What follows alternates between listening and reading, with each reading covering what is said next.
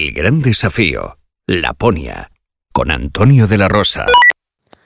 Bueno, ayer fue una etapa, la verdad es que bastante rápida, pude hacer muchos kilómetros, pero, pero algunos kilómetros eran un poco inútiles porque eh, había tramos de controles que era a lo mejor entrar a buscar el control 5 kilómetros para volver por el mismo camino.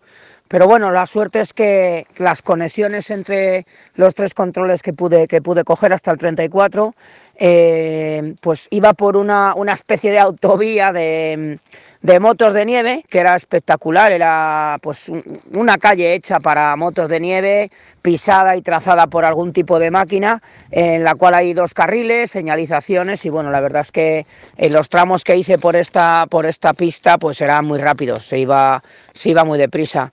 Eh, bueno, la verdad es que el tiempo fue bastante bueno también, eh, buen solecito, aunque hacía algo de viento. El viento entra del norte, entonces las veces que tenía que girar hacia los controles me daba, me daba de cara y bueno, la verdad es que la cara se quedaba bastante fría.